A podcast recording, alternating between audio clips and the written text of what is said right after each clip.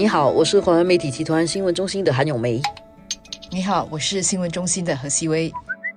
现在的那个疫情的发展已经到了一个好像不得不像我们周围国家一样，在一种程度上啊，其实像是禁止新加坡人出国。虽然不是锁国的这样的一个阶段，但是就是所有的外出的那些，无论是去哪里啦，都应该避免了。就未来十四天里面不要去。回来之后呢，无论你从哪里回来，你都应该履行那个十四天的居家通知。就是因为现在那个病毒在全世界已经蔓延的很广了，你真的还不知道哪里回来的人会带病毒回来。这个是为了那个回来的人好，因为他也需要时间休息。第二就是也不要传染给家人嘛，也不要传染给外面的人。所以最好的方法呢，就是他回来之后呢，居家通知。那家里的那个生活方式呢，也不是像平日这样，如果家里只有你一个人是居家通知的话，我现在看到我一些朋友，他们的孩子就在外国念书，都叫他们回来了。是，然后回来了之后呢，就自己在自己的房间里面，嗯，然后吃饭也跟家人暂时不坐在一起吃。可能我们需要讲一下昨天星期三的病情的情况哈，它是有四十七起，肯定是新高的对那个确诊的病例啦。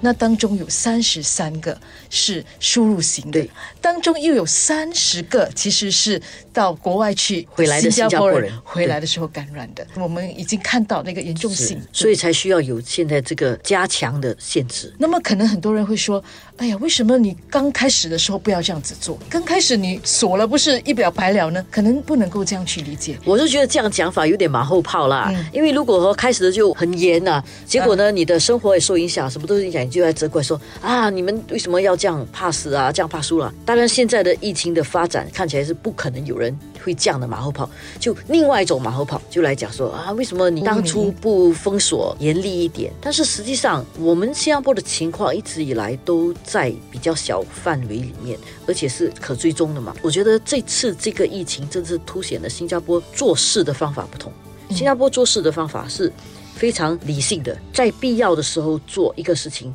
然后呢，在必要做这步的时候，也想着未来的两三步。就是所谓的因时制宜。但是不是说只现在发生了就头痛医头脚痛医脚，嗯而是做这件事情的时候想着未来的两三步。所以很多次我们去记者会，我们都知道，他当他宣布一件事情的时候，他会告诉你接下来区域的局势怎么样，接下来可能会是什么。所以我们没有一下子就去到很极端。为什么现在要这样比较极端呢？是因为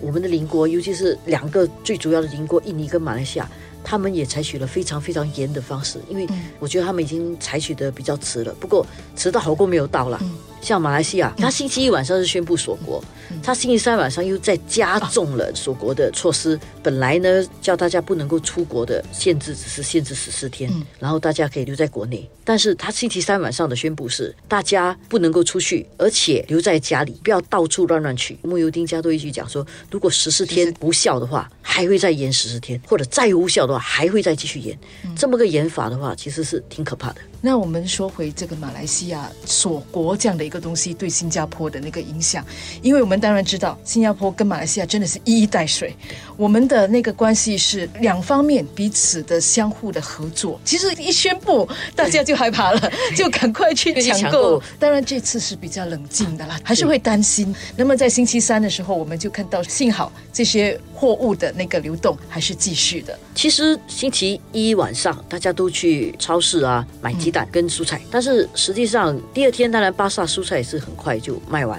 但是没有感觉到市场的严重的供应不足，鸡蛋即使到星期二晚上我还买得到，然后星期三早上呢，其实我们也看到马来西亚的那些车都把那个蔬菜跟供应就载了进来了，只是他们现在采取比较严格的通关措施，是。而且要指定的司机才能够载进来，然后我们这里的蔬菜水果商要跟他们接触，也是要严守着一些防范的措施。蔬菜来讲，其实我们的那个货源肯定不只是马来西亚，还有中国，还有其他的地方。所以虽然是马来西亚的，可能它的工艺一时之间会有一些改变、一些调整，但是我们所受的影响是没有那么大的。而且我觉得放心一点是，其实中国已经开始慢慢恢复了生产，所以当马来西亚不够的话，其实中国还是可以补一些不足。然后还有世界其他的地方啦，所以我觉得食物方面呢，我们是并没有缺的。然后这两天我们因为担心会不会民众恐慌啦，我们也去多做了一些功课，确保民众不紧张。我们也要确保我们的报道是正确的，